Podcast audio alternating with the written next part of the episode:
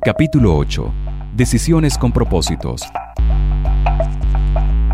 En nuestro rol de emprendedores, debemos proponernos en plantear propósitos, pero reales, pertinentes, alcanzables y medibles.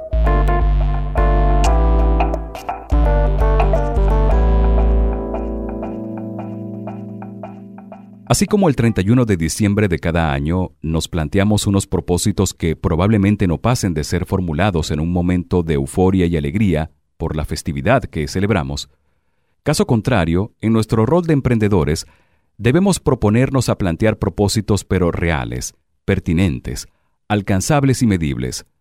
Por ello, desde este momento, como parte del conocimiento que necesitamos internalizar en nuestro diario accionar, tanto a nivel personal como empresarial, vamos a desarrollar un tema de especial interés para todos, y es precisamente decisiones con propósitos. ¿A qué nos referimos cuando hablamos sobre decisiones con propósitos? Simplemente al hecho que nosotros en la vida estamos llenos de acciones, y esas acciones provienen de una decisión.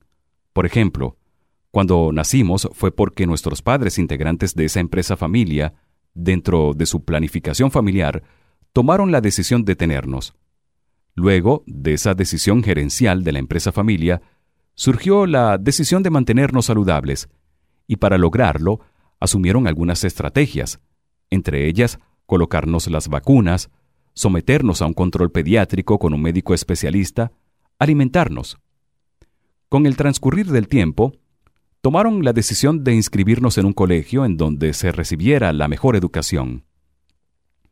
Asimismo, tomaron la decisión de acompañarnos en los estudios, apoyarnos en las tareas y actividades escolares que formaban parte de esa formación, comprar los uniformes.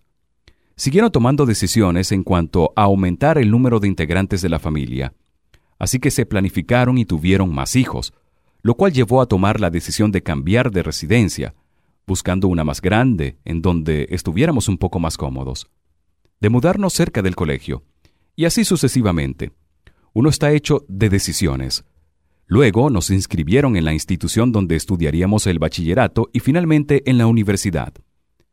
No obstante, a los 15 o 16 años, cuando uno se gradúa de bachiller, toma la decisión, con base en la información de esa empresa escuela, de seguir estudios en la carrera que te abrirá las puertas del mundo laboral.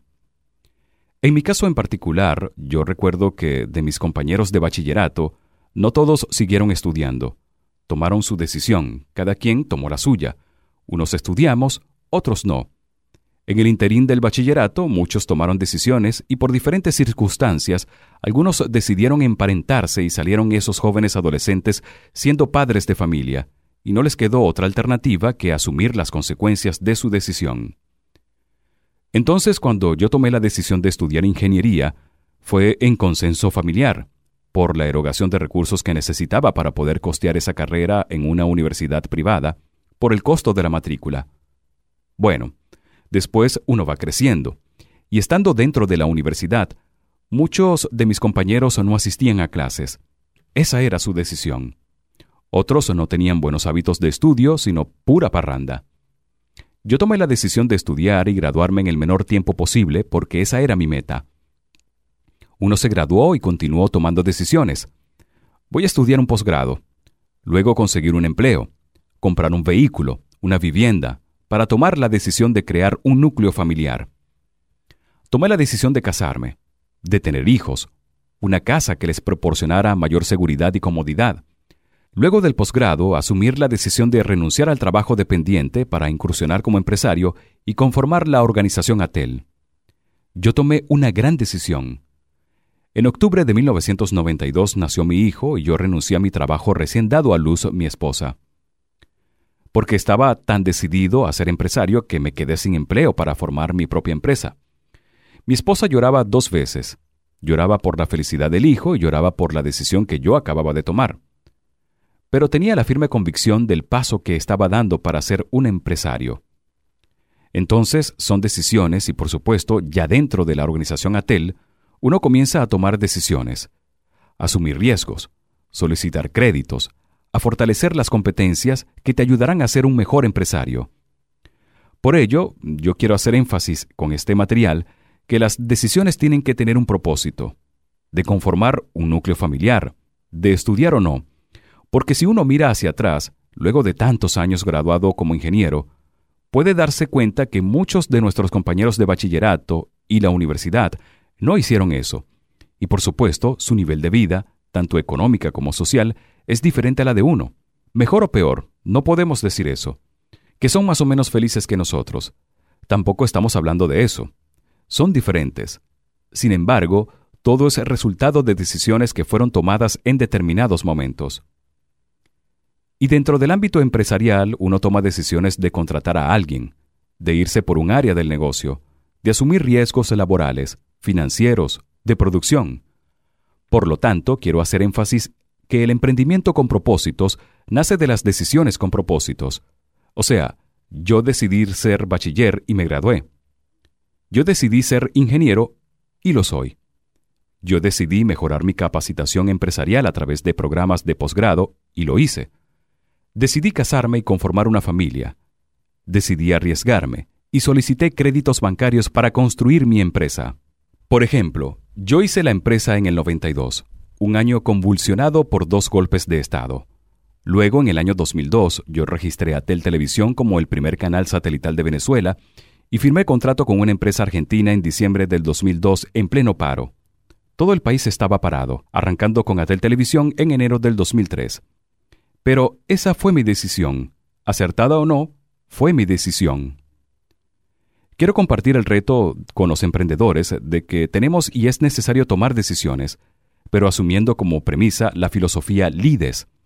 Para hacerlo, hay que tener la mayor cantidad de información que sea posible.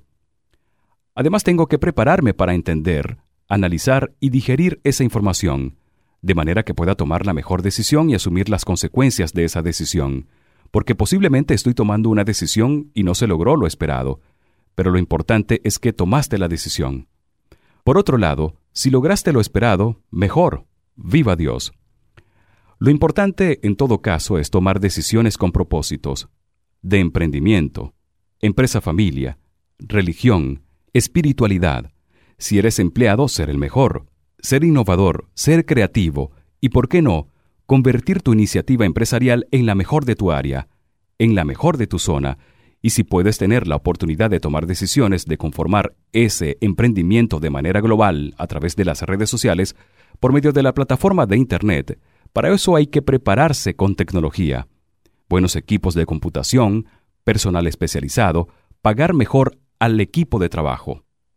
Todo tiene una razón, pero tú tienes que construir el camino, no que el camino te lleve a ti. Y eso lo haces tomando decisiones a tiempo y oportunas. Para ello, tienes que documentarte, asesorarte, contratar personal idóneo, poner las personas indicadas en los puestos de trabajo. Si es posible, contrata personal más inteligente que tú para que te ayuden y acompañen en tu misión de emprendimiento, para que te aporten valor. Comparte claramente la filosofía organizacional, la cultura corporativa, los valores y los principios. Ya eso es una decisión tomada porque cuando tú decides tu visión y construyes con tus colaboradores tu misión, defines y tomas las decisiones de tus objetivos, defines tus metas, estás tomando decisiones. Entonces, todo es una decisión. Lo importante es hacerlo con propósitos. Por ello, debes prepararte en planificación financiera, planificación estratégica o cualquier otra herramienta gerencial que te permita crecer como empresa. Y por supuesto, cuando hablamos en capítulos anteriores del método SMART, de filosofía LIDES, herramientas de ejecución y seguimiento donde compartimos el reto de hacer hojas de seguimiento semanal, mensual, trimestral, semestral y anual, indudablemente basado en ese seguimiento se detectan las debilidades u oportunidades de mejora para poder corregir a tiempo las desviaciones que pudiesen presentarse y tomar decisiones.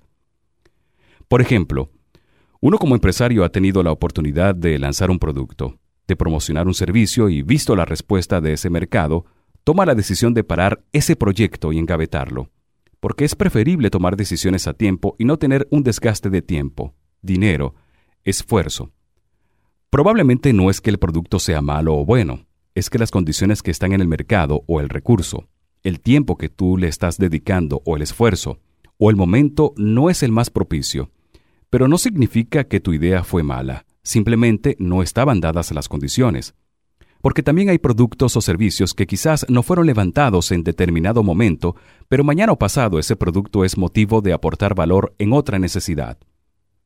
En este sentido, las iniciativas y la creación tienen propósitos. No necesariamente tienen que dar una respuesta de inmediato.